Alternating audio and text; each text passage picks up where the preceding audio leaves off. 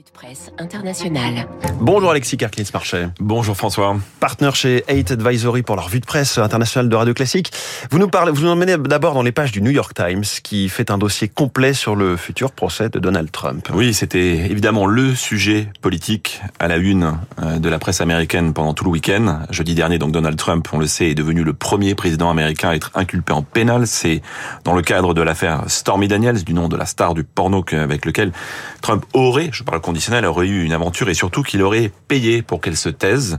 Nous étions alors en octobre 2016, en pleine campagne présidentielle, dans les dernières lignes droites, donc évidemment un sujet très sensible. Alors pour quel motif Donald Trump a été inculpé, c'est sur ce sujet que revient en particulier euh, le New York Times. Ben, les motifs ne sont pas encore vraiment connus et ne seront révélés que demain, lorsque le, président, euh, l'ancien président, sera présenté au, tribunal. Alors selon deux sources euh, du New York Times, on parle d'environ une vingtaine de chefs d'inculpation, mais ce qui est reproché, ce qui serait reproché, ce n'est ni le fait d'avoir eu une relation extramaritale, ni même d'avoir cherché un accord et d'avoir acheté le silence de la star du porno.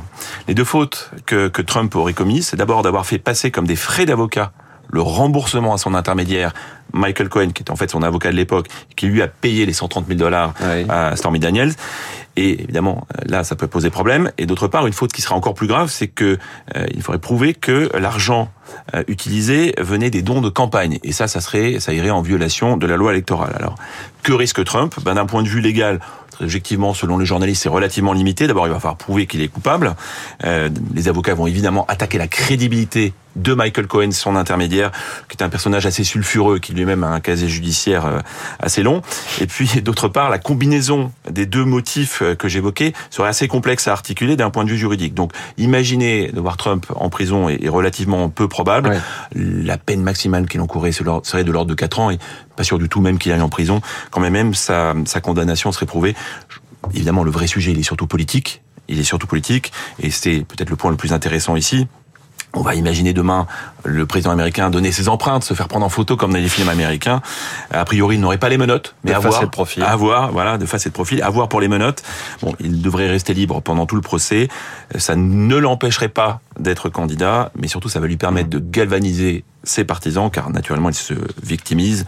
Il a déjà commencé.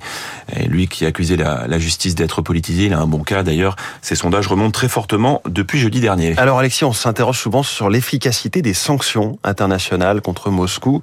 Le Wall Street Journal nous dit que l'économie russe va bel et bien souffrir en 2023 et après. Oui, l'économie russe entre dans une période très difficile. En 2022, l'année dernière, la croissance des prix du gaz et du pétrole avait augmenté les recettes dans un premier temps de, de Moscou, mais tout ça est, derrière aujourd'hui. Selon une ancienne de la Banque centrale russe qui est citée par le Wall Street Journal et qui a quitté d'ailleurs le pays depuis, la Russie entre dans une régression de long terme. Elle doit dépenser de plus en plus militairement, elle doit dépenser de plus en plus socialement pour maintenir l'économie à flot. Or, les investissements sont en baisse, notamment les investissements évidemment occidentaux que la Russie a cherché euh, à attirer pendant 20 ans et la Chine ne, remplace pas ces, investissements qui sont partis. D'autre part, les recettes fiscales et les recettes des hydrocarbures baissent. Hein, elles sont à peu près divisées de moitié sur les premiers mois de l'année comparé aux deux mois de, premiers mois de l'année 2022. Euh, vous rajoutez à ça la, la moitié des entreprises russes qui aujourd'hui cherchent de la main d'œuvre entre les départs plus la mobilisation euh, de, de, jeunes hommes, la pénurie des technologies et des composants électroniques, une consommation domestique qui est en berne, eh bien tout simplement le FMI mmh. pense qu'aujourd'hui le potentiel de croissance de l'économie russe a été divisé euh, très très fortement. On était à plus de 3% il y a 10 ans. Par an, on imagine la croissance. On parlait à l'époque des BRICS et la Russie en faisait partie. On est à moins de 1% aujourd'hui, comme le résume un économiste d'un institut, la Russie aujourd'hui ne fait pas face à une crise qui va durer un ou deux ans. Elle a juste pris une trajectoire très différente. Alors, dernier sujet dans la presse suisse, le journal Le Temps qui nous parle d'une nouvelle, retrouver une nouvelle signée Julien Gracq. Oui, le, le, quotidien suisse euh, marque sa grande émotion, comme à chaque fois que l'on redécouvre ou qu'on découvre une nouvelle inédite d'un grand écrivain, en l'occurrence ici un des grands écrivains français du XXe siècle, Julien Gracq, de son vrai nom Louis Poirier. Une nouvelle qui a été rédigée à la fin des années 40 et au début, au début des années 50, qui est qualifiée de nouvelle de grande beauté et qui en réalité a, rédigé, a été rédigée à la même époque que Le Rivage des Sirtes, qui est le grand livre euh, de, de Julien Gracq qui avait valu le concours, qu'il avait d'ailleurs refusé au début des années, des années 50. Alors c'est une nouvelle qui revient sur le même type de thème que le rivage des Sirtes.